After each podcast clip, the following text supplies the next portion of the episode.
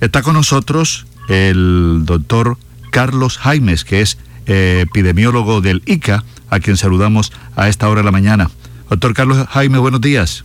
Osvaldo, muy buenos días. ¿Cómo me le va? Bueno, bien, bien, bien. Entonces, ya arrancaron ustedes el segundo ciclo de vacunación y hasta cuándo se extiende? Así es, Osvaldo. El día de ayer, 2 de noviembre, se inició el segundo ciclo de vacunación contra, en el Departamento del Atlántico, dos enfermedades muy importantes. La fiebre aftosa, que afecta el ganado bovino y los animales de pezuña en vida, y la brucelosis bovina, Osvaldo. Bien, esa fiebre aftosa, eh, regularmente ustedes cumplen varios ciclos al año. Eh, ¿Cómo se manifiestan los animales y si es mm, tan contagiosa que pueda contagiar también a los humanos? Bueno, Osvaldo, eh, le comento, en el año tenemos en nuestra zona, que es la zona caribe, dos ciclos de vacunación. Ahorita iniciamos el segundo ciclo de vacunación y los signos de la fiebre aftosa se manifiestan eh, en ganado eh, bovino, porcino, ovinos o ovejas, caprinos Cabras. o camuros eh, y animales de pezuña hendida. Entonces se manifiesta con unos signos como son cojeras, salivación excesiva, úlceras en la cavidad oral y úlceras a nivel del espacio interdigital en las pezuñas de los animales. No se presenta como una zoonosis, la fiebre aftosa no afecta a los seres humanos. Bueno, perfecto, entonces eh, no afecta a los seres humanos.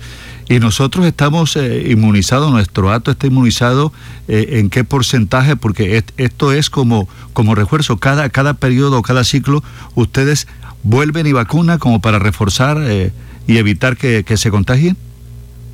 Correcto, Osvaldo. Eh, el estatus sanitario de Colombia es zona, eh, eh, estamos ubicados en una zona que está libre con vacunación. este estatus sanitario nos lo da la Organización Internacional de Sanidad Animal.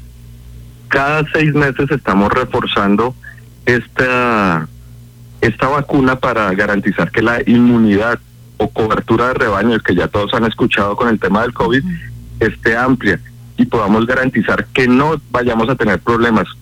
Nuestro principal riesgo, desafortunadamente, es el estatus sanitario de nuestro hermano país, Venezuela, ya que allí eh, la Organización Internacional de Sanidad Animal no tiene reconocido ningún estatus para Venezuela. Y pues por la amplia frontera que tenemos existe el riesgo de de que pueda ingresar el virus a través pues de, diferentes formas como es animales en pie a través de eh, personas que estén transitando y puedan en sus ropas en su calzado eh, traer el virus a nuestro país. Doctor Carlos Jaimes eh, médico epidemiólogo del ICA Usted en este momento está en campo. ¿En qué sector del Atlántico está ubicado? ¿Cuántas reses se tienen que vacunar? Y ya los, eh, los ganaderos saben y están informados si llegan ustedes allá y cuál es la protección que tienen. Porque me imagino que también ese tema del COVID la, la gente también le preocupa. Correcto, sí, muy buenos días. Bueno, estamos ubicados ahorita en el sector de Baranoa, estamos iniciando labores. El ICA como tal eh, no realiza la vacunación. En el Atlántico la organización ejecutora ganadera que está encargada de la vacunación es Azoga Norte. Eh, en este sentido, el ICA eh, supervisa las jornadas de vacunación, hace unas visitas tanto a, los predios que están siendo vacunados y a los vacunadores, supervisando eh, la ejecución de, del ciclo. ¿Cuántos animales tenemos aproximadamente en el Departamento del Atlántico? Son 250 mil. 250 mil cabezas de ganado que ciclo tras ciclo debemos vacunar.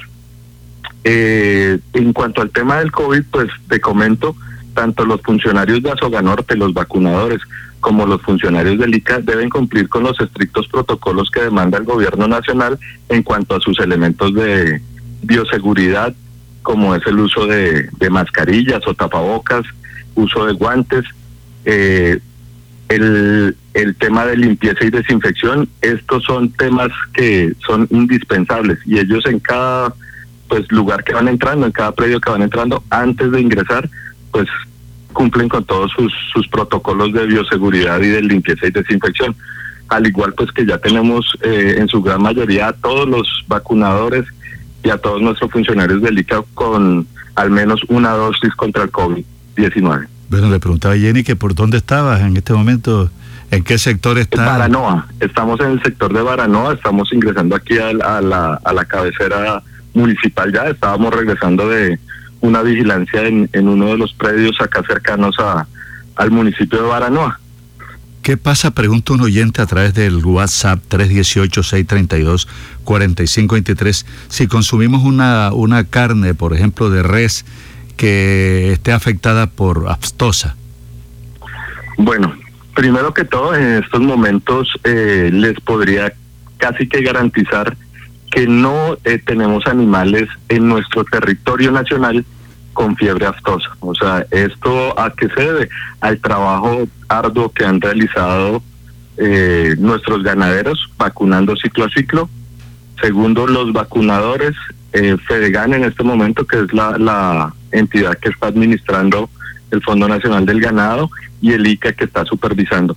Adicional a esto, el ICA cada año hace unos muestreos que se llama vigilancia activa, donde tomamos muestras de sangre y en estas muestras de sangre eh, buscamos el virus y identificamos o no cómo está el tema de la inmunidad a través de estos ciclos de vacunación, es decir, buscamos los anticuerpos que, que nos está generando la vacuna de la fiebre aftosa.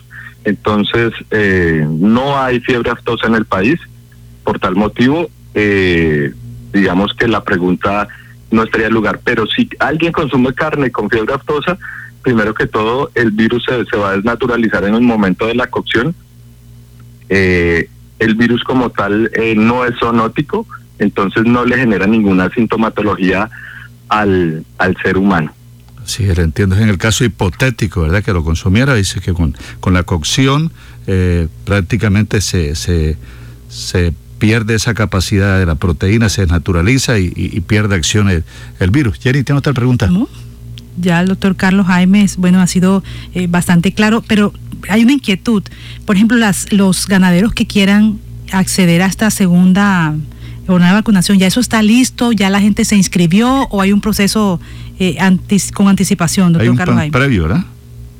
Eh, Jenny, bueno, nosotros como tal, como entidad, tenemos una publicidad masiva, la cual sale en medios de comunicación, tanto emisoras como en televisión también en nuestra página de internet está la, publicación sobre eh, la información del ciclo de vacunación. Reitero, empezó ayer 2 de noviembre, va hasta el 16 de diciembre, es de carácter obligatorio. En el caso del Atlántico, Azoga Norte es el encargado de la difusión de la información y sabemos que ellos en cada una de las zonas tienen unas rutas preestablecidas y desde hace más de dos semanas se viene trabajando. Uno, en la capacitación de vacunadores y dos, en la divulgación para que todos los ganaderos vacunen en este ciclo.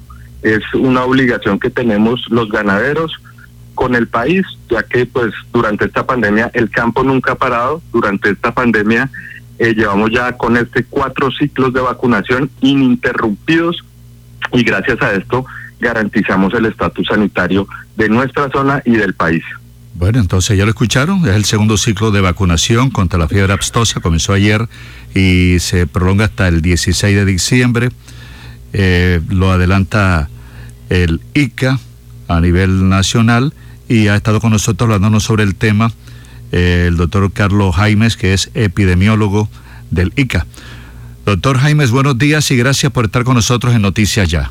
A ustedes, Osvaldo, Jenny, y a Noticias Ya por abrir este espacio para el ICA. Muy amables.